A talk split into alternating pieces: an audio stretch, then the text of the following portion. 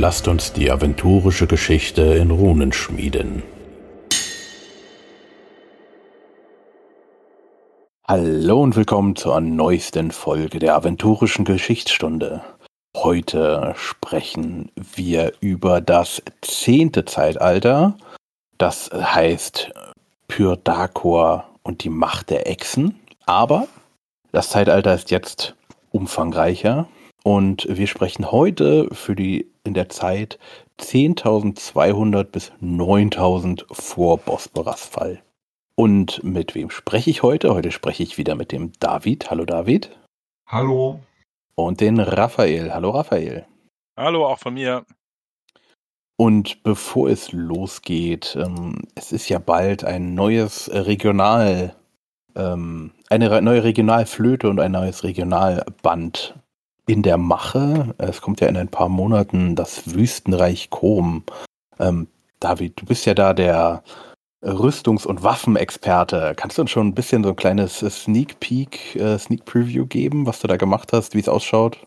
Ja, kann ich gerne machen. Also es wird wieder Waffen geben. Es gibt wieder eine Rüstkammer zu dieser Region, wie zu jeder DSA-Region, die bereits eine Regionalspielhilfe bekommen hat nach der fünften Edition. Und ähm, da wird es spannende Waffen und Rüstungen drin geben und auch noch einige spannende Dinge mehr. Unter anderem mit dem Fokus auf Karawanen und auch den Dingen, die solche Karawanen durch die Wüste bringen.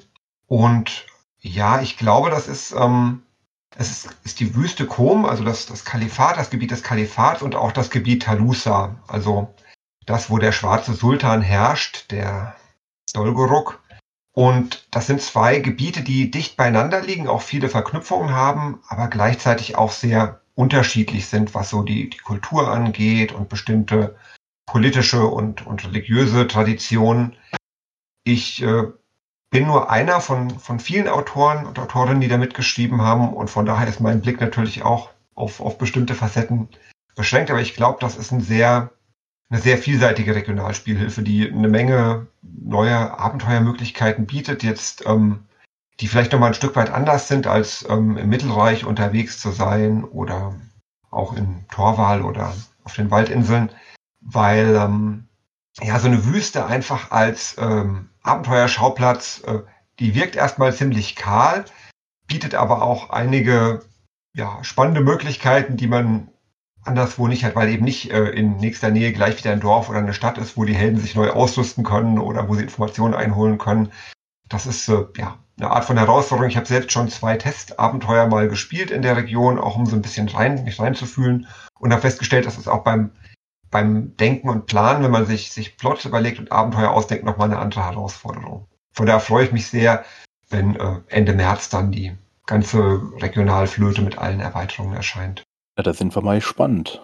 Äh, Raphael, du hast schon gesagt, du bist im Moment äh, DSA arbeitslos und äh, hier der Aufruf an die DSA-Redaktion, das kann so nicht sein. Äh, versorgt ihn, nehmt seine Pitches an. Aber du machst gerade etwas für Skriptorium. Was machst du denn gerade? Genau, also mal danke für die Werbung. Ähm, ich, äh, ich mache für Skriptorium tatsächlich eine Fortsetzung meines nicht ganz ernst gemeinten Abenteuerbandes Charybdorex ähm, und habe da auch schon Bilder beauftragt, die ich jetzt demnächst erwarte und freue mich also auch mit neuen Bildern, neuem Abenteuer Richtung Frühjahr etwas wieder ins Skriptorium zu bringen. Und äh, Kompliment an, an David an der Stelle. Ich hatte mir eigentlich bis gerade eben vorgenommen, von der Komwüste nur den, die Kernprodukte, also Band, Landkartenset und Abenteuer zu kaufen. Aber jetzt habe ich die Rüstkammer gerade, wenn du mich mit Karawanen lockst, äh, auf, meine, äh, auf meine Zusatzliste gesetzt. Also sollte Markus das hören, eine Upselling durch Autoren funktioniert auch im Podcast. Äh, ich bin dabei. Das hört sich doch schon mal gut an. Gut, ähm, wo wir ja im Wüstenreich sind, sind wir bei der Ptolemiden. Und wisst ihr, wann die ersten Menschen, die zu den Ptolemiden landen, kamen, in welchem Zeitalter es passiert ist?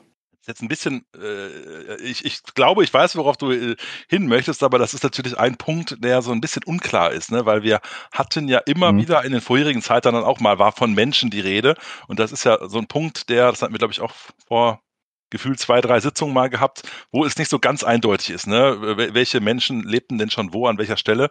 Ähm, aber die richtigen, in dem Sinne vielleicht, ne, die Sumura, die sind natürlich erst so im 10. Zeitalter passenderweise äh, aufgetaucht. Äh, aber wie gesagt, ne, jetzt nicht, dass einer denkt, die haben ja keine Ahnung, noch vor, vor zwei, drei Zeitaltern noch was von Menschen erzählt. Da gab es immer mal wieder schon Menschen und so ganz eindeutig ist, glaube ich, kann man sagen, da wird die Regelung gar nicht getroffen. Ne? Genau. genau. Eigentlich wollte ich nur sagen, äh, dass, äh, und zwar im 10. Zeitalter und das machen wir jetzt. Das war eigentlich die Überleitung. Ja, habe ich, hab ich ja verpeilt. Ne? Ich dachte, du wolltest anders überleiten, weil äh, der, der Punkt lag ja auch so ein bisschen drauf. Ne? Wenn, wenn, wenn man sagt, im 10. Zeitalter, da sieht die Welt mhm. ja schon fast so aus, wie sie heute aussieht. Mhm. Nur eine Wüste Kom haben wir nicht. das stimmt, der, der, der, ähm, man muss sagen, hier in diesem Zeitalter, ähm, das wird nicht mehr von Calvin erzählt, sondern von ähm, verschiedenen historischen Personen, die dort ähm, ja, die Ereignisse, wie sie sie meinen, passiert sind, zusammenfassen. Man weiß nicht immer genau, wer es ist, aber es ist jetzt nicht mehr, ich sage jetzt mal, so die neutrale Person, die das erzählt, sondern es sind immer wieder verschiedene Leute. Wir wissen auch nicht genau, wer was erzählt hat, aber es ist immer so ähm, jetzt ein bisschen mehr gefärbt von der Sicht der, ähm, ja, wenn es ein Mensch ist oder wenn es ein Ork ist, immer aus die, die Sicht der Orks, die Sicht der Menschen ist da immer so ein bisschen drin. Also es ist jetzt nicht mehr so neutral. Aber wir schauen mal, wie es äh, passiert. Mhm. Und gleichzeitig beginnt jetzt auch diese zeitliche Einordnung wichtiger zu werden. Vorher hat das immer so was bisschen mystisch märchenhaftes. Es war einmal vor langer Zeit und Jetzt ab dem 10. Zeitalter können wir tatsächlich auch mit Jahresangaben arbeiten. Das sind immer noch sehr grobe Jahresangaben, also ungefähr vor 10.000 Jahren, ungefähr 9.000 Jahre vor Bosbarans Fall. Aber es macht doch ein bisschen leichter auch ähm, einfach Abfolgen zu erklären oder auch Zusammenhänge und sich auch nochmal deutlich zu machen, was vorher so ein bisschen verschwimmt, teilweise bei den früheren Zeitaltern, wie lange Zeiträume eigentlich so ein Zeitalter umfasst und wie viel da auch passieren kann wie viele Generationsfolgen das beinhaltet und ähm, ja, wie es sich auch erklären lässt, dass so viel Wissen einfach auch wieder verloren geht, weil sämtliche Menschen, Echsen, Lebewesen, die sich daran erinnern können, einfach schon so lange wieder gestorben sind, dass äh, ja ganz äh, zentrale kulturelle Techniken auch wieder verloren gehen, dann wieder neu entwickelt werden oder eben andere Völker, die wieder neu entwickeln aus den Aufzeichnungen anderer Völker oder komplett neu entwickeln, weil sie eben vergessen, in Vergessenheit geraten sind. Mhm. Ja, und wie Raphael schon sagte, das äh, sieht schon ähnlich aus. Also hier heißt es, der auffälligste Unterschied ist der üppige Dschungel südlich des Raschtul, äh, Raschtulwalds, der bis an ein großes Meeresbecken heranreicht. Ähm, des Weiteren ist Maraskan im Moment mit einer Landbrücke zum Festland verbunden und die Zahl der Zyklopeninseln ist deutlich höher. Und auch im Südmeer haben wir weitere Inseln, unter anderem natürlich ähm, äh, Pyrdakos Insel und das Archipel von Atal. Was das auch immer sein wird, da werden wir sicherlich noch darauf kommen. Genau. Und spannende Zeitalter, ne?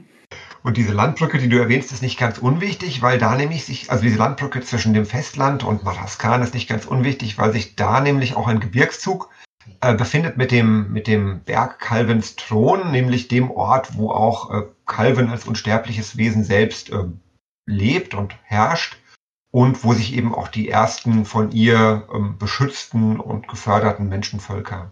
Mhm. Ja gut, aber da kommen wir ja dazu, da wir jetzt ja äh, ähm, Daten haben oder zumindest grobe Jahre. Ähm, Im Moment ist es so, dass es die verschiedenen Völker gibt es die Jahara, Achas, Marus, Shind, Levitans, Geshin, ähm, Im Nordwesten gibt es zahlreiche Orkstämme, im Nordosten teilen sich Goblins mit Trollen, es gibt auch größere Ogerpopulationen und dazu gibt es auch noch so Zyklopen, Zentauren, Samariter, Menschen hier, verschiedene Schrate und natürlich gibt es auch noch eine größere Population von Drachen und Riesen und die meistens oft alleine leben oder in höchstens in, in so Kleinfamilien über den Kontinent verstreut sind. Ich würde jetzt aber erst einmal sagen, wir kommen zu den unterschiedlichen Echsenrassen. Ähm, wer von euch könnte denn sagen, wie die so ein bisschen ja, zu unterscheiden sind? Du meinst abseits von ihren Namen, die teilweise rechte Zungenbrecher sind? Genau, deswegen habe ich gehofft, dass es einer ja. von euch macht. Also, Es sind, man hat manchmal so ein bisschen das Gefühl, die, ähm, ja, die, die Autoren früherer Zeit haben so ein bisschen geguckt, was gibt es denn im Tierreich für, für Reptilien und Echsen und haben dann sich zu jedem, zu jedem Tier eine passende Echsenrasse überlegt. Es gibt ähm, zunächst die, ähm, die Ahas, das sind die, die sogenannten Echsenmenschen, die ja auch in der aventurischen Gegenwart noch weit verbreitet sind und so ein bisschen auch, glaube ich, zu den bekanntesten Echsenmenschenarten gehören, Echsenwesenarten gehören. Und die werden als Varan ähnlich beschrieben. Also das hängt auch immer ein bisschen vom Illustrator, von der Illustratorin ab, die sie darstellt, aber häufig sind das eben wirklich aufrechtgehende Wesen mit zwei Armen und zwei Beinen, die vor allem sich durch Schwanz und Kopf eben von einem menschenähnlichen Wesen unterscheiden. Und die sind auch ähm, zur damaligen Zeit so ein bisschen, ja, das, das gemeine Volk, sage ich mal. Das heißt, das sind ähm, einfache Handwerker, Diener. Ähm, das ist quasi die sehr zahlreiche, aber auch durch nichts im Besonderen hervorstechende e-, Echsenrasse. Gewissermaßen ein, ein Dienervolk für die mächtigeren und zum Teil auch einfach äh, physisch größeren Echsenvölker. Es gibt dann die Marus, die ähm, werden als krokodilköpfig beschrieben, sind also auch von den, von den Gliedmaßen her menschenähnlich, Arme und zwei Arme, zwei Beine und eben ein ja, Krokodils- oder, oder Alligatorkopf mit vielen Zähnen. Und die ähm, sind, wie, wie die Gestalt schon vermuten lässt, sehr ähm, ja, kämpferisch, auch ähm, haben ihren eigenen Ehrenkodex, sind, sind kriegerisch auf Eroberung aus und dienen als ja, Soldaten oder eben als, als die Elite-Soldaten der, der exischen Herrscher. Wir haben die, ähm, die also ich sage Secret Chim, aber Raphael, ich lasse gerne mit mir reden, wie, wie, wie, du, sie, wie du sie aussprichst. Ich, ich, nutze gerne die Vereinfachung Skrechim, aber ich gebe dir recht, genau, wenn man die etwas kompliziertere Variante nimmt, dann ist das eine äh, sehr gut, dass ich das mal gehört habe von dir, das muss ich mir überlegen. ja. Jedenfalls, also egal wie sie ausgesprochen werden, sie sind schlangenleibig und ähm, Sie sind ähm, der Magie sehr kundig und gehören daher so eher zur, zur Ober, oberen ähm, Herrscherschicht unter den Echsenvölkern. Ebenso wie auch die ähm, Leviathinim, die Leviathane, die ähm, ja, dem Ko der Kopfform und dem Maul nach ähm, Kröten ähneln, aber sehr groß sind. Also drei, vier Schritt Körpergröße haben, also nochmal deutlich größer sind als, als Menschen und auch entsprechend massig und, und schwer. Dann haben wir noch die Shinter oder ja, Shinter. Shinter würde ich es nennen, ja, genau. Cobra-köpfig, also so ein bisschen schlangenartig, die auch ähm, ja, als, als Zauberer und Priester eine wichtige Rolle spielen in der, in der Echsengesellschaft. Und die ähm, Charara, möglicherweise Charara, ähm, die ähm, ja 13 Hörner tragen, so ein bisschen wie ein Triceratops, stelle ich mir das vor, nur mit entsprechend äh, mehr Hörnern auf der Stirn und ähm, die auch ähm, ja als, als besonders gelehrt und, und zauberkundig gelten. Nicht so zahlenstark, aber trotzdem einflussreich unter den Echsen. Es gibt dann noch zwei ähm, Völker, die so ein bisschen ab sind, weil sie eher in, in abgelegenen Regionen leben. Das sind die, die Chrisra. Das sind geflügelte, geflügelte Echsenwesen, die würde ich sagen, jetzt nicht, nicht also als, als kulturschaffende Wesen nicht so eine zentrale Rolle spielen. Und es gibt die die Shingwa, Chamäleon ähnlich, die ja ähm, im, Ries, im Güldenland in, in Myranor auch ähm, ja, in der zur Zeit der aventurischen Gegenwart immer noch existieren und dort eigene Gebiete auch besiedeln, die aber auch ähm, ja nicht, nicht so ähm, machtstrebend sind oder, oder dominant. Das Interessante dabei ist, glaube ich, auch, ich war jetzt gerade mal so ein bisschen beeindruckt, dass David die alle kennt, aber ich, mindestens bei den Charara vermute ich mal, dass du ja auch in dem in der letzten Kampagne, der da mitgeschrieben hast, so ein bisschen Kontakt hattest äh, ne, äh, an, an, am Ende, sehr gut. Ähm, also klar ist irgendwie Achats und Marus, den begegnet man heute auch mit einer gewissen Regelmäßigkeit, sage ich mal. Ähm, diese Krechim oder wie hast du sie genannt? Sacred Chim. Sacred Chim, sehr schön, ja. ja. Äh, ähm, da kann man auch mal heutzutage ein einzelnes Exemplar eher als äh, äh, in der Hinterhand oder als, als, als Antagonisten sehen. Die restlichen sind ja tatsächlich etwas, die man auf alten Schriften wiederfindet oder so weiter. Also ne, Achatz und Maru, die, die eigentlich die niedrigste Kaste, würde ich mal so sagen, waren in dem Sinne, haben es aber wenigstens überdauert und denen dürfen wir heute noch äh, ja, in anderer Rolle wieder begegnen, während die anderen tatsächlich eher immer Relikte einer großen Echsenvergangenheit sind. Ja. Gut, ähm, jetzt wisst ihr natürlich über alle Echsenarten, die wir in diesem Zeitalter besprechen werden, Bescheid, wie sie aussehen. Und wir kommen denn mal ähm, ja, zum Anfang, zum Jahre 10.200, beziehungsweise ähm, 10.300. Ist auch interessant. Das geht, äh, das erste Ereignis ist 10.300, aber das Zeitalter beginnt erst 10.200. Wahrscheinlich irgendwas 100 Jahre nicht viel ausmachen. Ja, also wie das Zeitalter schon sagt, ähm, Pyrdakor erkennt hier eine, ja, die neue Situation, die eingetreten ist im letzten Zeitalter, wie wir ja alle noch wissen, hat die, ähm, ja, haben die Meervölker nicht mehr die Kontrolle über, ja, über die Welt. Und gerade die Echsen sind, ähm, ja, führerlos, sage ich mal. Die hatten ja auch das Problem, sie wurden dann auch noch relativ klein gehalten, damit sie natürlich keine Gefahren, keine Gefahr für ihre Herren darstellen. Was ist denn 10.300 passiert? Ja, also wie du schon sagtest, äh, Pödakor ja, realisiert ein Stück weit, das gibt so viele und in gewissem Einfluss von diesen Echsen, die, vielleicht ahnt er auch schon, dass sie die, die große äh, Macht dieses Zeitalters werden und äh, er ich würde mal neudeutsch böse sagen, er, er neudeutsch mal, er biedert sich denen so ein bisschen an, ja, aber äh, natürlich sieht er das anders. Er ähm, äh, möchte sie für sich gewinnen, aber auch äh, so ein alter Drache wie Pödakor, der lernt und ähm, stellt fest, naja, vielleicht war es auch nicht ganz so, ist nicht ganz so schlau, wenn ich mich wieder hier als der Obermotz hinstelle und sage, ihr müsst mir alle folgen, sondern er versucht die Freundschaft zu gewinnen und beauftragt also Boten, die er dorthin entsendet, die er auch in der Regel in die Form dieser Echsenvölker, wir haben es ja gerade alle gehabt von den, den aufrechtgehenden Triceratopsen äh, äh, äh, bis, zu den, bis zu den aufrechtgehenden Krokodilen ähm, erstellt oder eben passende Drachen äh, entsendet, die dazu passen. Womit er auch den Drachen mitgibt, pass mal auf, ihr Lieben, ähm, ne, reist nicht dahin und unterwerft die, sondern zeigt euch als Freunde. Also tatsächlich ändert Pödakor auch so ein bisschen seine Strategie. Ähm, nichts anderes, aber will er am Ende wieder, dass sie ihn anbeten als, ja, idealerweise als Gott sogar. Den größten Erfolg, so heißt es, hat er bei den Leviathanim. Ähm, das finde ich persönlich immer sehr spannend, weil das eigentlich ein ganz gutes Zeichen ist, wie so auch, ja, ich sag mal, der Power-Level sich in Aventurien geändert hat. Also die Leviathanim heißt es, waren zu dem Zeitpunkt Kriegssklaven der Zeliten. Und wenn man sich so ein Leviathan vorstellt, also eine drei, vier Schritt aufrechtgehende Echse, die viel mehr Schaden macht als ein hochstufiger äh, Krieger, sag ich mal, ähm, viel mehr Lebenspunkte hat und auch noch zaubern kann mit Kampfzaubern, dann ist das heute ein ultimativer Endgegner für eine Gruppe Helden. Ja?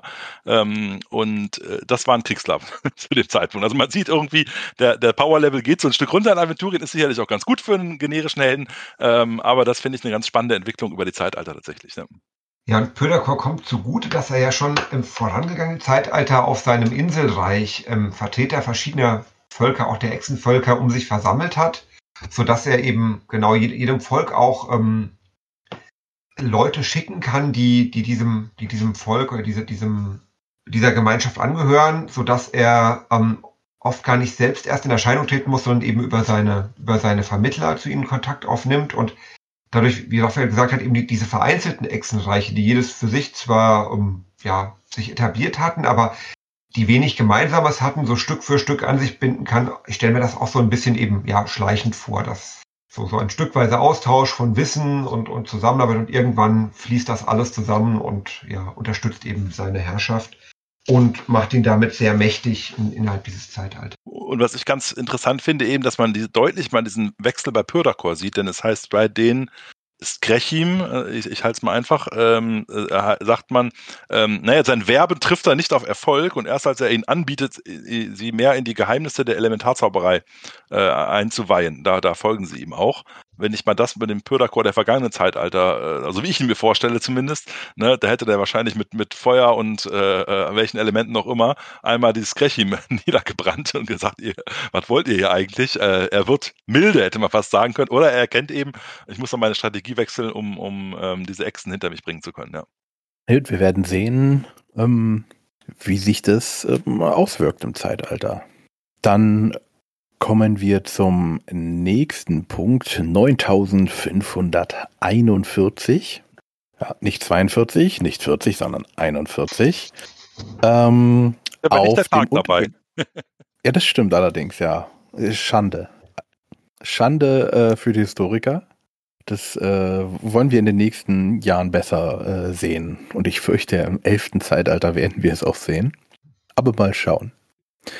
Ähm, Und zwar auf den untergegangenen Zelitenvorposten am Ufer des Alten Meers gründen die Jahara die Stadt Zetar unter, des, unter der Herrschaft des mächtigen ähm, Jar, Jarha Zauberers ähm, Sudnav.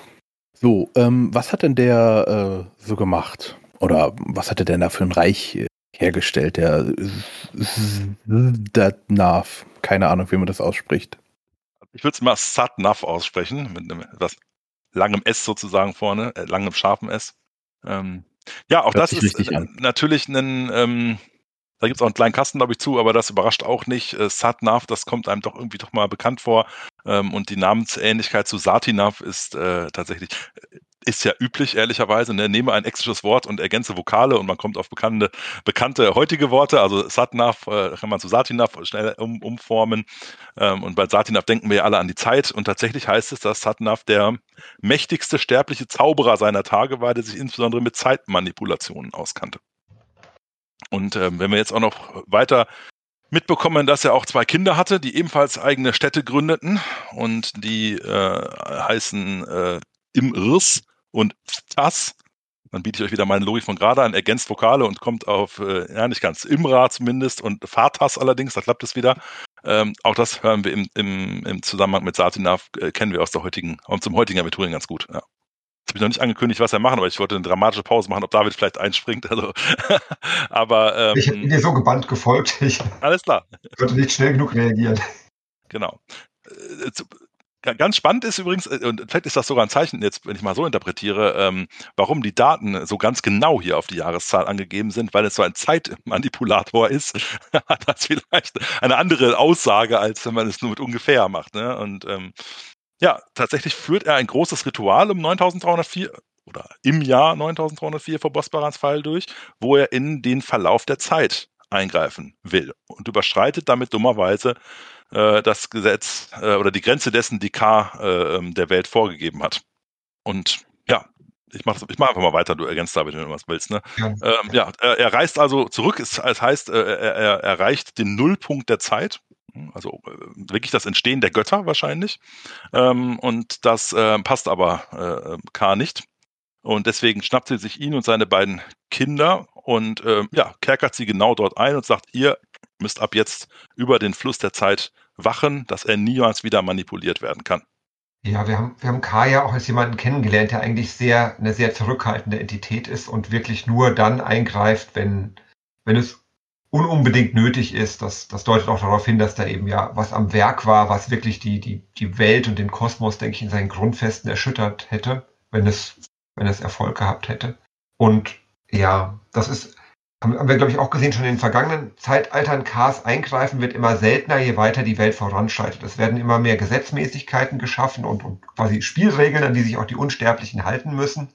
Aber es gibt eben immer wieder auch vereinzelt, sei es der, der Namenlose oder sei es, ähm, seien es die alten Drachen oder jetzt Satnav, dass, dass ähm, ja, ein, ein Übertreten der, der elementaren Regeln tatsächlich auch äh, gestraft wird von, von K und er dann doch eben auch persönlich eingreift und sehr, sehr endgültige Strafen verhängt.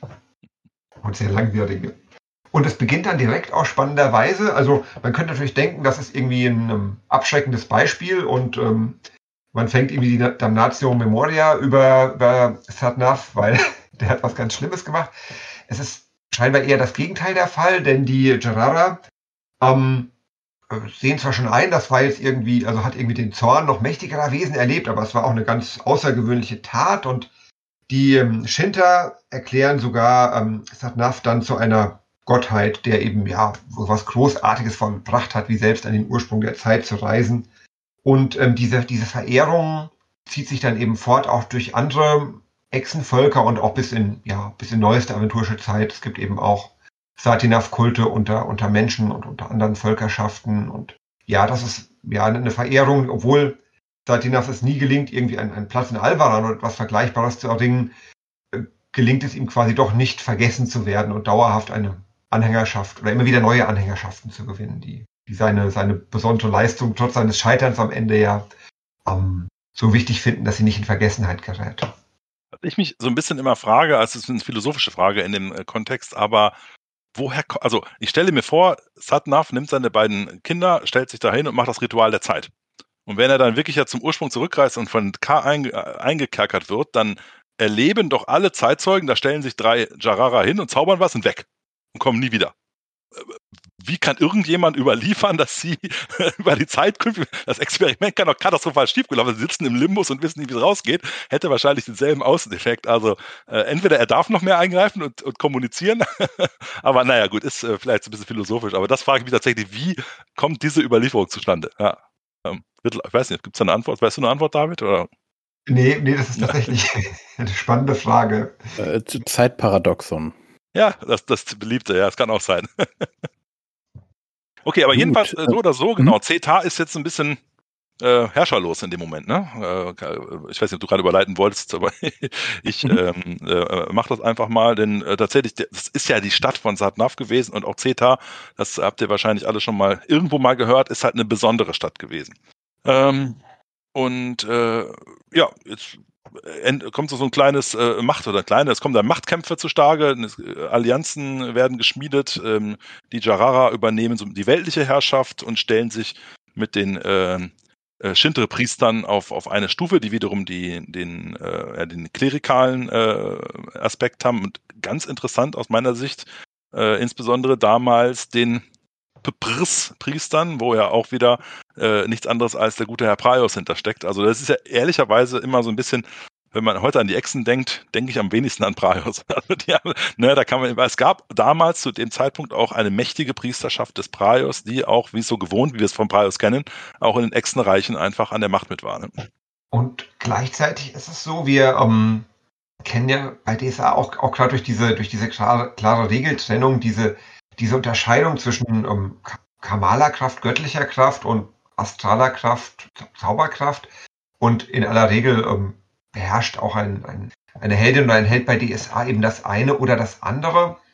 Und ähm, im zehnten Zeitalter wird nochmal ganz deutlich gesagt, dass für die Echsen dieser Unterschied eben nicht so klar war. Es wird sehr stark ähm, vermischt, was ähm, quasi Priesterschaft und ja, Zauberkaste angeht, sodass man gewissermaßen Zaubererpriester hat. Die können alle herausragende Dinge tun oder, oder ja, über, übermenschliche Dinge tun. Und woher sie diese, diese Kraft beziehen, ob das nun, ähm, ja, also Madas Gabe in ihnen schlummert, ob sie, ob sie magisch begabt sind oder ob da eine Gottheit ist, die ihnen diese kamale besondere Kraft verleiht, das ist für die Echsen scheinbar gar nicht so entscheidend, sondern ähm, ja, es genügt, dass die über besondere Kräfte verfügen und deswegen traut man ihnen auch an, dass sie eben ja kluge Entscheidungen treffen und würdige Anführer und Priester sind.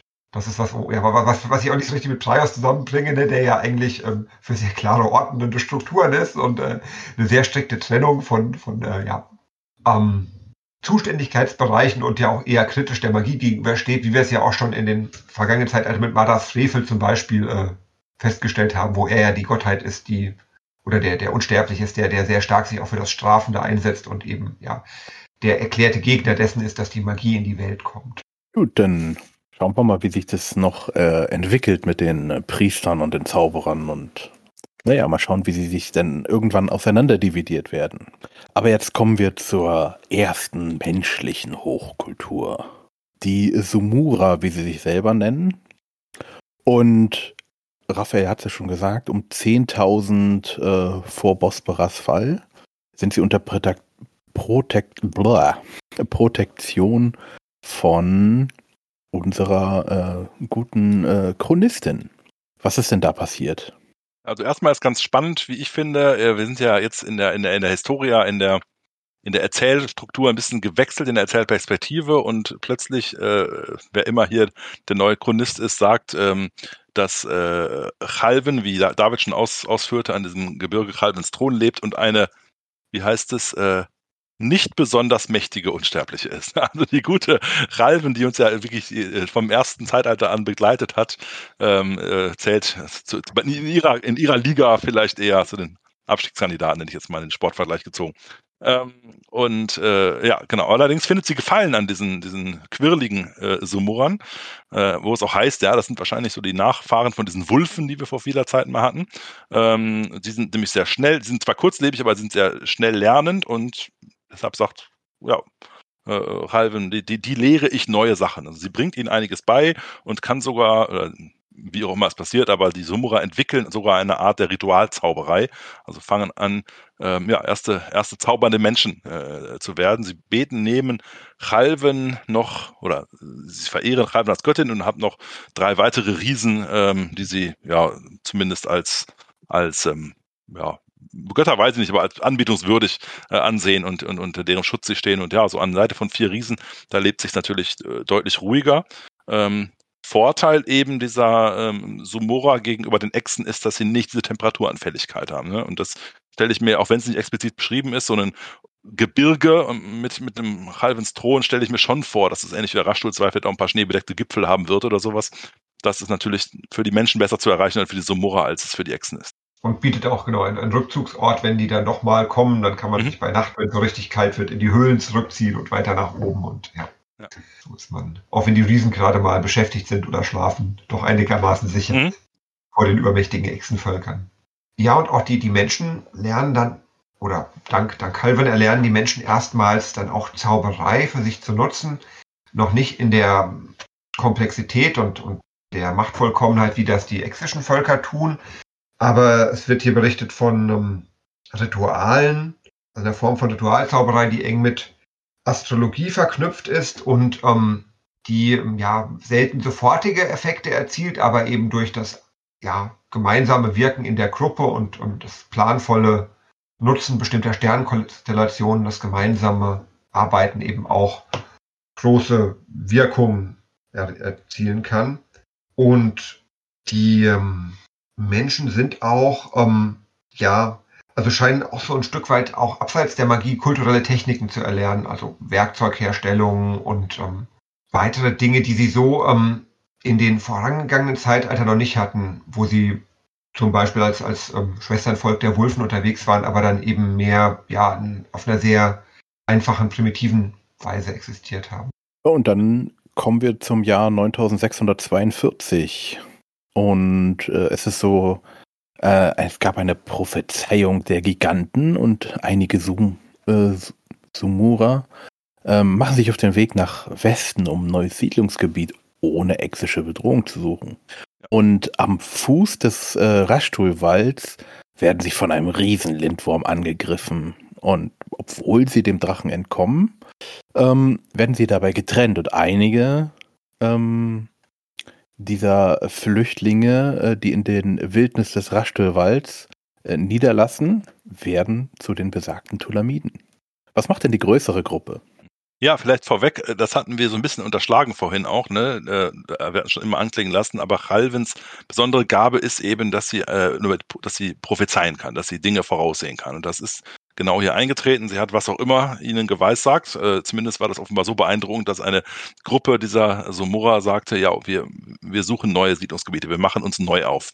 Und äh, diejenigen, die eben nicht zu den Tulamiden werden, die ziehen weiter nach Westen und erreichen schließlich die, ähm, die Westküste und beschließen Schiffe zu bauen und Aventurien zu verlassen. Also, ja, also was immer die Prophezeiung war, sie muss sehr weitreichend gewesen sein, dass man sich einmal durchs ganze Land schlägt und dann noch Schiffe baut und irgendwo in den unbekannten Westen segeln möchte. Ähm, ja. Vielleicht hat Calvin ja tatsächlich ihren eigenen Untergang vorhergesehen oder eben den Untergang auch dieses, dieses Landstrichs, der früher die Landbrücke bildete zwischen mhm. dem Festland und Maraskan, dass so dieses Weltuntergangsszenario die Leute wirklich dazu gebracht hat, möglichst weit weg, wenn wir mhm. irgendwo einen ja. Ort finden wollen. Äh, ja, das klingt zumindest, äh, ist ein plausibler Grund. Würde vielleicht noch ein bisschen, ich überlege gerade immer, warum Calvin da nicht selber aufbricht, aber wahrscheinlich fügt sie sich sogar selbst dem, ne, als Prophetin und sagt, ja, was kann ich ja auch nicht mehr verhindern jetzt. Ne? Aber ähm, Genau, jedenfalls diese Leute wollen eigentlich gar nicht lang bleiben, sondern sagen, komm, wir brechen direkt auf und fahren weiter nach Westen, bauen ihre Schiffe. Aber ähm, ja, am Tag bevor die Abreise äh, kommt, äh, ansteht, kommt ein großer Sturm auf, zerstört einen Teil der Flotte ähm, also Flotte ist ja ein bisschen übertrieben, also es sind eher primitive Fahrzeuge, Boote gewesen, sag ich mal. Ähm, und äh, daraufhin sagen einige der Sumora, ah, das ist ein Zeichen, wir bleiben lieber hier. Äh, der Großteil segelt tatsächlich ab und erreicht auch viele Jahre später das Güldenland ne, als, als neuer verheißener Ort. Die, die da bleiben, äh, einige Dutzend, schwierig daraus eine Zivilisation aufzubauen, aber so weit kommt es tatsächlich auch gar nicht. Diese, diese einige Dutzend ähm, äh, äh ja, gründen ein, ein Dorf, Nikea. Ähm, und ähm, ja, äh, hat man erstmal nichts von gehört. Also ich habe es vorher nichts von gehört, bevor ich die Historia gelesen habe, ehrlicherweise. Sagt uns auch nicht viel. Ähm, was man eben äh, sagen kann schon, das ist die Lage, wo später Belhanka liegen wird, ja, im Wesentlichen. Ne? Da ist dieses Nikea, das wird von ihnen gebaut. Natürlich, ja, das weiß man vielleicht auch schon, im heutigen Horasreich waren die Echsen natürlich sehr umtriebig. Das heißt, das geht nicht lange gut und irgendwann ähm, ja, werden die Leute von den Echsen entdeckt, auch wenn sie sich noch so gut verbergen wollten. Und anfangs kann man sich tatsächlich auch auf eine mehr oder weniger friedliche Koexistenz einigen mit ähm, Tributabgaben und ja quasi Unterwerfung unter die Oberherrschaft der, der exischen Völker. Aber das, ähm, ja, also gut, gut, das ist ja die Frage der, der Zeitdimension. Es geht für einige hundert Jahre gut, was ja eigentlich eine lange Zeit ist in, in Menschen, menschlichen Lebenszyklen. Äh, Aber nach so ungefähr 500 Jahren ist es dann doch so weit, dass die ähm, Echsen sagen, das ist, ähm, ja, sie, sie gewinnen eigentlich keinen großen Vorteil daraus und ähm, sie zerstören Ikea und alles, was, was drumherum noch gewachsen ist und versklaven die überlebenden Menschen und, und ja, beenden damit quasi diesen, diesen dünnen Keim menschlicher Zivilisation an der Westküste erstmal wieder. Und ähm, ja, also was ich ganz spannend finde, ist, dass man tatsächlich schon sieht, ne, dadurch, dass, dass der Kontinent ungefähr die Form hat, die er auch dann in späteren Zeiten noch hat, dass man eben so, so Verortungen auch malen kann und eben sagen kann, das ist an der Stelle, wo später mal Belhankas. Ich finde, das macht alles so ein bisschen greifbarer und man kann es sich auch besser vorstellen, als wenn immer nur von Gebirge im Norden und Meer im Süden und, und ähm, Dschungel im Westen die Rede ist.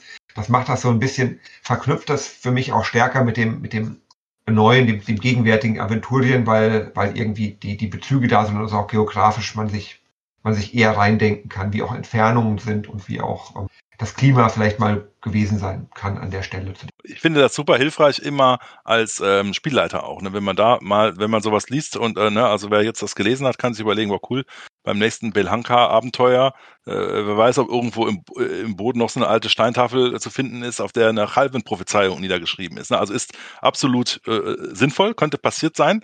Ja, und äh, wer, wer das macht, kann das also jederzeit aufgreifen. Solche, solche Hinweise finde ich als Spielleiter immer sehr hilfreich, weil man da ein paar schöne Ideen für Kleinigkeiten draus machen kann. Ja.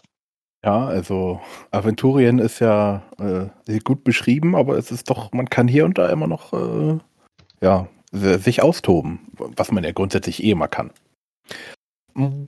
Gut, äh, 9149, die Echsen machen die Sumura nieder und dann haben wir aber noch ähm, Atal, da habe ich am Anfang gesagt, eine Insel und ähm, diese wird zu einem Schmelzpunkt der Kultur.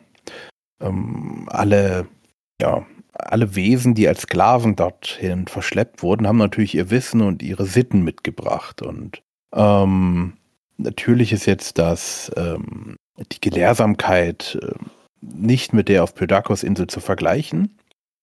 Aber mh, doch, es ja, es vermischt sich viel und hier und da äh, einige äh, kommen aber, ähm, also es ist interessant. Einige kommen auch mit dem ganzen Zusammenleben nicht klar. Und was machen die denn? Und zwar äh, die Mare selbst. Was machen die Mare denn? Ja, das sind, das sind die blauen Mare, die wir ja schon aus dem vergangenen Zeitalter kennen und die ja ihre ursprüngliche, ihren ursprünglichen Lebensraum auch verloren haben im neunten Zeitalter und die das aufgebaut haben und so ein Stück weit auch, wie ich es verstehen würde, der, der ähm, ja, die, die Basis dieser Hochkultur dann bilden, die dort entsteht, die aber gleichzeitig selbst auch so ein bisschen schon eine vergehende, eine sterbende Rasse sind. Die werden immer weniger. Teilweise entwickeln die auch so ein bisschen so Spleens und Ticks, habe ich den Eindruck. Ähm, die lassen sich dann zum Teil einmauern und ähm, kommunizieren nur noch durch kleine Öffnungen in ihren Häusern mit den, mit ihren ähm, Dienervölkern oder ziehen sich komplett ähm, zurück in entlegene Gebiete. Und ähm, helfen quasi noch ähm, am Anfang beim, beim Aufbau dieses, dieses Reiches, werden dann aber, also mich hat das ein bisschen vielleicht an, an die Elfen in der mythischen Gegenwart, die auch so ja immer mehr sich entweder zurückziehen oder eben auch weniger werden, ein Volk sind, was noch über viel verborgenes Wissen verfügt, was aber nicht mehr so stark selbst Einfluss nimmt. Und das führt dann dazu, dass eben die Dienervölker oder ehemalige Dienervölker dann selbst eine aktivere Rolle wahrnehmen und auch ähm, ja, altes Wissen, alte Zauberei, alte Möglichkeiten übernehmen und auch ähm, in diesem Archipel, wo, wo diese diese, diesen Vielvölkerarchipel ähm, ja, stärker, stärker dann dominieren mit der Zeit. Ja, und dann passiert etwas im Jahre 9112 vor Bostorans Fall. Und zwar im Gebirge im Mitten Aventuriens, ähm, das Gebirge bezeichnet man heute als Salamandersteine, öffnet sich ein Sphärentor. Und wir wissen, was passiert, wenn Sphärentore kommen. Meistens kommen Dämonen raus, in dem Fall sieht es aber besser. Also, also es gibt aber auch Spieler, die das so bezeichnen würden, aber nein, ähm, äh, es treten zumindest neue Gestalten plötzlich äh, auf und äh, es sind die Elfen, die Aventurien betreten, ähm, die später erstmal Lichtelfen genannt werden. Und von der Zeit einzuordnen, finde ich das äh, auch ein sehr bemerkenswerter äh, Punkt, denn äh, ja, das ist gerade mal ja, 10.000 Jahre her. Die Orks gibt es schon seit mehr als 20.000 Jahren zu dem Zeitpunkt. Ja, jetzt erst kommen die, die Elfen zum ersten Mal äh, nach Aventurien. Die Sumura sind damit auch länger dabei. Also die Tulamiden oder ihre Vorgänger gibt es länger als die Elfen. Das ist schon auch kein übliches Fantasy-Setting. Ne? Oft ist es ja, wenn man sich mal Tolkien anschaut, dann sind die Elfen irgendwie immer schon da gewesen. Äh, hier ist es tatsächlich schon anders in, in, in Aventurien. Ähm, ja, es ist nicht ganz klar, wer dahinter steckt, aber ähm, Simia ist sicherlich ein Name, des, der da gehandelt wird. Ne? Das ist ähm, die, das Gebirge gilt als seine Domäne. Simia hatten wir ja schon ein paar Mal in den äh, vergangenen Zeitaltern gehabt. Und ähm, ja, ob er jetzt dieses Tor geöffnet hat oder wie auch immer, weiß man nicht. Aber ähm, die Elfen entstehen ähm, und haben auch rund in den Salamandersteinen damit etwas geschaffen, was ähm, anders ist als sonst in Aventurien, was so ein bisschen Cars Gesetzen widerspricht, dass äh, das Salamandra, was äh, eben anders funktioniert. Und was auch bis heute ein spannender Punkt ist, äh, ich glaube, da scheiden sich auch die Geister bei den Spielerinnen und Spielern, was die Elfen angeht. Ähm, sie machen einfach einige Dinge anders und auch äh, äh, es gibt viele Dinge, die kann man bei den Elfen besser oder anders erklären und man kann ihnen so ein bisschen was Mystischeres zugestehen, weil sie eben diese Salamandra haben, weil sie, weil sie äh, nicht den normalen Weltlogiken äh, überall bei ähm, gehorchen. Ja. Ja, und genau, Simia ist auch jemand äh, nicht, nicht ohne Einfluss in diesem Zeitalter, denn ähm, er hat einen der, der zwölf Sitze in Alvaran. Er ist für das Element Feuer zuständig, das ähm, in den letzten Zeitaltern immer wieder mal gewechselt hat ähm, in der Hoheit der Zuständigkeit und zählt eben damit zu den, zu den zwölf Göttern, die wir, wie wir in der letzten Folge gesehen haben, schon ein gutes Stück sich dahin bewegt haben, wo wir sie ähm, als äh, DSA-Spieler im gegenwärtigen Zeitalter kennen. Aber zu dieser Zeit ist eben Simia auch einer von den, von den zwölf entscheidenden Unsterblichen in Alvaran. Genau, die Elfen werden angeführt von einer, ja, Elfenfrau, die sich, oder die, die Madaya genannt wird und auch der sind wir sicherlich, also mindestens diejenigen von euch, die hoffentlich auch, und das sind hoffentlich zahlreiche, die die Sternträger gelesen oder gar gespielt haben, ähm, da taucht die Gute ja auch auf, denn Madayas Träume ist etwas, was uns bis heute begleitet bei den Elfen. Ja, ja gut. Dann sind die Elfen jetzt da. Aber bevor wir zu den ähm, zu der wichtigsten neuen äh, Rasse und äh, kommen, kommen wir noch vorher zu den ähm, Ulet Ash Sheba. Was war denn der? Wer war denn das? Das haben wir schon mal gehört. Genau, das ist der Drachenorden, der uns schon in mehreren der vergangenen Zeitalter begegnet ist. Und das ist so, also man kann ein bisschen den Eindruck bekommen, das ist so die ganz große Verschwörung hinter allem, der, der Geheimbund, der, der, der ähm, heimliche Orden, der sich durch alle Zeitalter hindurch irgendwie ähm, ähm, ja, am Leben hält und der auch ähm, immer wieder mal so seine Stoßrichtung, hat man den Eindruck, so ein Stück weit ändert. Der ähm, zerfällt mal in kleine Splittergruppen, wächst dann wieder zusammen oder es gibt so verschiedene Ebenen, dass die, die offizielle Ordensagenda und die, die versteckte Ordensagenda. Und im zehnten Zeitalter ist es so, dass der Drachenorden tatsächlich wieder ähm, durch die vorangegangenen Verwüstungen auch und Geschehnisse zerfallen ist in verschiedene kleinere ähm, Kleinorden und Bünde und Splittergruppen.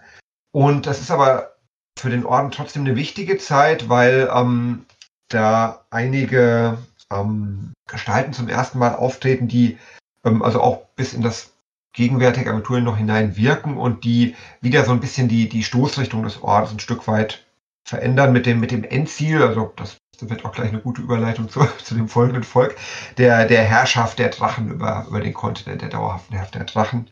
Und ähm, ja, die, ähm, das Ganze geht auch nicht ab ohne, ohne ähm, ja, Intrigen und, und Mord innerhalb des Ordens. Nee, man kann höchstens, äh, es sind ja zwei Namen, die hier ähm, fallen. Äh, die Ordensoberin ist ähm, die, die Mantra Ke, ist glaube ich der Singulane, äh, Jalstene ähm, ist da benannt und ihre Gelegeschwester Malgora und den beiden kann man tatsächlich auch oder konnte man vor einigen Jahren begegnen im, im Rahmen der Drachenchronik oder bei dem Drakensang war es, glaube ich, Computerspiel, was äh, äh, äh, erschienen ist. Also das sind tatsächlich auch, kommen wir weiter äh, äh, in der Geschichte so, dass man hier Personen benennt, die äh, im heutigen Abiturien noch unterwegs sein können oder zumindest als Drahtzieher irgendwo im Hintergrund was machen. Ähm, und genau, wie du schon sagtest, diese, diese Trennung wird vollzogen. Offiziell ist der Bund aufgelöst nach einigen Jahren, aber im Geheimen wird er weitergeführt und ja, streckt auch in der heutigen Zeit noch die Finger nach Abiturien aus um die Drachen äh, ja, um die Drachen äh, zu fördern. Und dann äh, überleite ich jetzt mal, gibt es ja wunderbar zum Glück äh, ein Volk, was mit Drachen nicht ganz so viel anfangen kann. Das ist der Moment, auf den Dennis gewartet hat, seit neun Zeitaltern und 14 ja, Folgen. Genau. Und wir, wir halten uns jetzt mal beide zurück, David. Ne?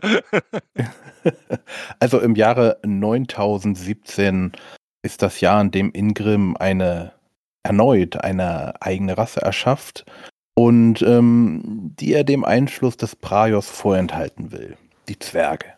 Er verleiht ihnen die Fähigkeit, ohne Sonnenlicht auszukommen, sodass sie in den Höhlen tief unter der Erde wohnen können. Und die Zwerge haben den Vorteil, sie beginnen ihr Dasein schon als Hochkultur. Nicht so wie andere Kulturen, die das erst langsam sich erarbeiten müssen. Die Zwerge sind schon eine Hochkultur. Sie kommen mit vielen Fertig und Fähigkeiten, Fertigkeiten, Fähigkeiten, ähm, ja, schon auf das, äh, auf, äh, nach Dere. Ähm, denn es heißt, Ingerim habe hier in der Hohlwelt Tarun schon Erfahrungen gesammelt. Und er benutzt hier auch seine Zyklopen als Vorlage, lässt sich aber ähm, vom Körperbau an einigen Stellen wohl auch vom äh, anderen Rassen hier inspirieren. Er gibt ihm kleinere Körper, damit sie unter der Erde besser zurechtkommen, geschicktere Hände. Angrosch ähm, oder auch Ingerim ähm, liebt ja die Handwerkskunst und vor allem das Schmiedehandwerk und sie bekommen größere Geduld. Und äh, hier ist es so, dass einige weniger freundliche Beobachter meinen, dass es ja ähm, die Geduld ähm, eigentlich eine Dickköpfigkeit ist. Aber das ist es natürlich nicht. Es ist Geduld. Und mh, mm, die ersten 16 Zwerge gibt es, das sind acht Urväter und acht Urmutter, äh, Urmütter, ähm, siedeln sich äh, nach ihrer Erschaffung im alten Lumania-Bauten im Eisenwald an. Und sie erweitern das natürlich nach ihrem Geschmack und wenige Jahrhunderte später, also für ein Zwergenleben, kurze Zeit später, ähm, ist auch von dem insektischen Ursprung dieser Höhle nichts mehr zu sehen. Und damit wir die Namen auch nochmal der Stammeltern der Zwerge nennen können, ist es einmal Voralm und Xorda, Broga und Naugrima, Abosch und Ingrala, Gurta und Borgime, Aboralm und Agresha, Xoldarim und Torgima, Kuroban und Jomune. Und jetzt hier gibt es schon ein Ordoman der Kühne, der einzige hier mit einem Zusatznamen. Und ähm, Moraxa. und wir werden, wie viele von denen hättest du, kennst du? Also im Sinne von, hättest du gesagt, ja, die, äh, die kennt man doch. Ja, natürlich kennt die jeder. Okay. Also ich oute mich, äh, drei von denen sagen mir was. ja, Broga, klar, kenne ich, Aboralm und Ordamon. Das, die, die, sind mir über den Weg gelaufen. Also, okay, ich, persönlich habe ich sie jetzt noch nicht getroffen, aber. Gut, und ähm, in diesem Jahren, mit dieser Jahreszahl hier 9017, wird unser Podcast jetzt ähm, eine unterbrechen, eine Pause machen und das nächste Mal werden wir dann ähm, mit 9000 äh, vor Bosporans Fall weitermachen. Ähm, je nachdem, wie groß die einzelnen Kapitel sind, machen wir dann bis 8000 oder bis 7250 oder bis 5500. Das wird sich dann in der nächsten Folge ergeben. Möchtet ihr ähm, noch etwas ergänzen? Haben wir noch irgendwas ver vergessen? Aus meiner Sicht nichts. Ähm, Genau, wir sind jetzt eben da, das hatten wir auch von vorher besprochen, gerade wenn man sich das Buch so anschaut, äh, die, die Themen werden jetzt einfach kompakter, deswegen müssen wir die Zeitalter in kleinere Stücke schneiden und ich glaube, ist auch angenehmer als, also für uns sicherlich, wenn wir hier so einen Vier-Stunden-Marathon machen müssten äh, und zum mhm. Zuhören vielleicht auch. ja. Ja, es wird, und das wird alles so ein bisschen, ne, es wird alles so ein bisschen konkreter. Man kann dann eben auch sagen, die, da passiert mal 500 Jahre nichts, während man vorher immer so das Gefühl hat, es gibt so ganz vage Zeiträume, die vergehen oder auch nicht vergehen, die man aber schwer in, in Zeit quantifizieren kann. Und ich glaube, es ist jetzt auch so ein bisschen, also die Dinge, die wir jetzt heute schon behandelt haben und die jetzt auch in den nächsten Folgen wahrscheinlich kommen werden, die sind viel stärker nochmal verbunden mit, mit gegenwärtigen aventurischen Ereignissen, also mit, mit ähm, Dingen, die auch in Abenteuern eine Rolle spielen, die man auch am Spieltisch dann erleben kann oder erforschen kann und die auch Aventurien, so wie wir es kennen, am Spieltisch auch stärker geprägt haben, nochmal als die Ereignisse, die eher so in dem, ich nenne es mal das mythische Zeitalter in der, in der Vorzeit stattgefunden haben. Und das ist eben auch eine Zeit, an die sich die, ähm, die Völker und auch die Helden tatsächlich noch ähm, durch ihre Überlieferungen erinnern können. Also ein, ein Zwerg oder eine Zwergin könnte eben bestimmt äh, die, die Namen der acht Stammväter aufzählen oder die Elfen wissen ganz genau, wie das war, als ihre Vorfahren, die Lichtelfen, aus dem, aus dem Licht getreten sind, das mit Madaya war. Das heißt, da ist auch eine stärkere Verbindung da einfach zu den Lebewesen, die Aventuren in der Gegenwart bevölkern. Ja, es wird also spannend. Okay, dann ich danke euch nochmal ähm, für eure Expertise. Ähm, euch da draußen, ich weiß, ihr habt auch hier und da immer mal ähm, uns Nachrichten geschrieben, ähm, unter anderem Stefan, das war jetzt leider schon Ende November. Ähm, er ist noch äh, Frischling in der DSA-Welt oder war es damals. Und er ist ein leidenschaftlicher Hexenspieler und würde freuen, wenn wir mal mehr auf äh, Satuaria und Sumus eingehen. Haben wir teilweise ja schon, schon mal gemacht. Ich würde sagen, wenn wir so das zehnte Zeitalter abgeschlossen haben, dann können wir uns mal überlegen, ob wir noch so ein paar Sonderfolgen machen oder ob wir das im elften Zeitalter machen. Aber wir werden sicherlich auf die ein oder andere nochmal genauer eingehen. Okay, dann danke euch beiden. Euch da draußen danken wir für die Aufmerksamkeit und Fragen, Wünsche, Anregungen gerne einfach E-Mail, Facebook, Discord, wie auch immer, Brieftaube, berittener Bote. Äh, wir sind erreichbar. Und äh, falls ich mal irgendwie nicht direkt antworte ähm, und ihr sagt, warum antwortet ihr nicht, schreibt mir einfach nochmal an. Ähm, manche Sachen äh, klappen leider mit meiner Zeitplanung nicht immer so, wie sie wollen. Und dann wünschen wir euch noch einen schönen Morgen, schönen Abend, Mahlzeit und bis zum nächsten Mal. Ciao. Bis dann. Tschüss, macht's gut.